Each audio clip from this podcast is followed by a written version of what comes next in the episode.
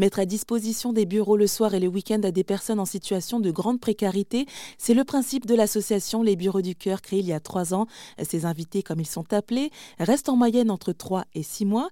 La structure est présente dans une trentaine de villes et jusqu'à présent, 110 personnes ont pu être accueillies. 80 entreprises sont hautes et pour celles qui sont intéressées par ce concept, il y a une procédure à suivre que nous détaille Pierre-Yves Loaec.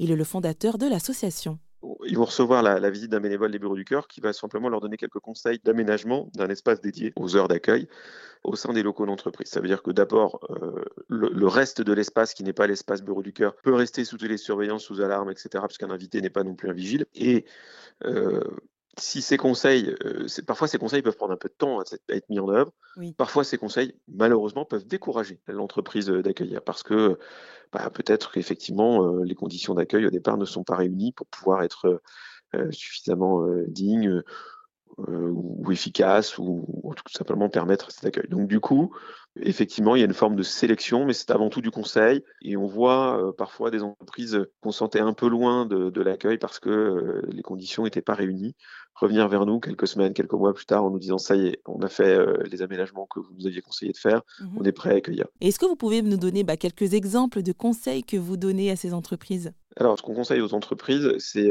bon, d'abord de, le faire en, coopération avec leurs collaborateurs. Ça ne peut pas être un, projet du dirigeant tout seul. Il faut euh, recueillir euh, l'assentiment des collaborateurs et d'expérience, c'est pas le plus compliqué, c'est même, j'allais dire, le plus facile. Ensuite, euh, il faut effectivement regarder bah, dans ces locaux comment on peut accueillir. Il s'agit d'accueillir une personne et pas plus. On ne recrée pas des centres d'accueil d'urgence à 15, 20 personnes dans des locaux, ce serait ingérable.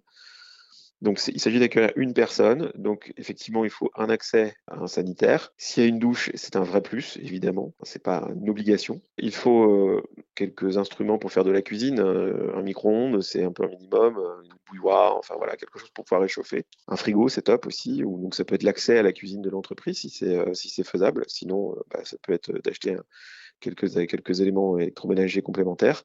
Et puis, bien entendu, un coin pour dormir avec dignité. Si possible, euh, pas devant une vitrine et, si possible, euh, évidemment, euh, qu'on puisse mettre cette pièce-là dans le noir pour la nuit. Enfin voilà, c'est à peu près les, grandes obligations ou conseils qu'on peut donner comme ça à vos auditeurs rapidement. Et je suppose que depuis que vous avez créé les bureaux du cœur, vous avez peut-être pu avoir eu des retours de ces invités, savoir aussi si cette parenthèse au bureau du cœur leur a été bénéfique, s'ils ont pu se réinsérer.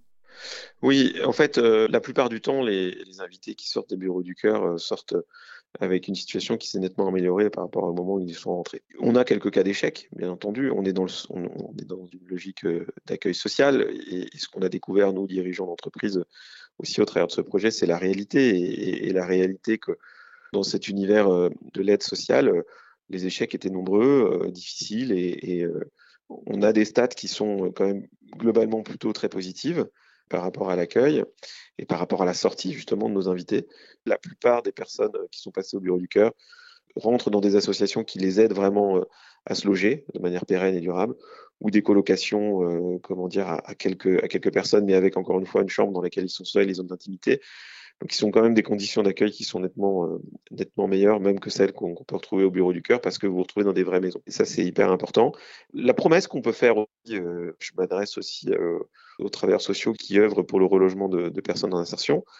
Ce qu'on peut leur promettre, nous, c'est des gens qui viennent des bureaux du cœur, sont des personnes qui ont regoûté euh, durablement euh, au logement. Nous, on avait, euh, par exemple, chez le Milito, une personne qui, les premières semaines de son accueil chez nous, dormait encore par terre. À la fin de son passage chez nous, elle dormait dans le lit. Donc, c'est aussi ça, c'est que ce SAS prépare durablement la personne à se reloger, à rentrer dans une, dans une, logique de logement durable et pérenne. C'était Pierre-Yves Loaec, fondateur de l'association Les Bureaux du Cœur. Pour plus d'informations, c'est au www.rzen.fr.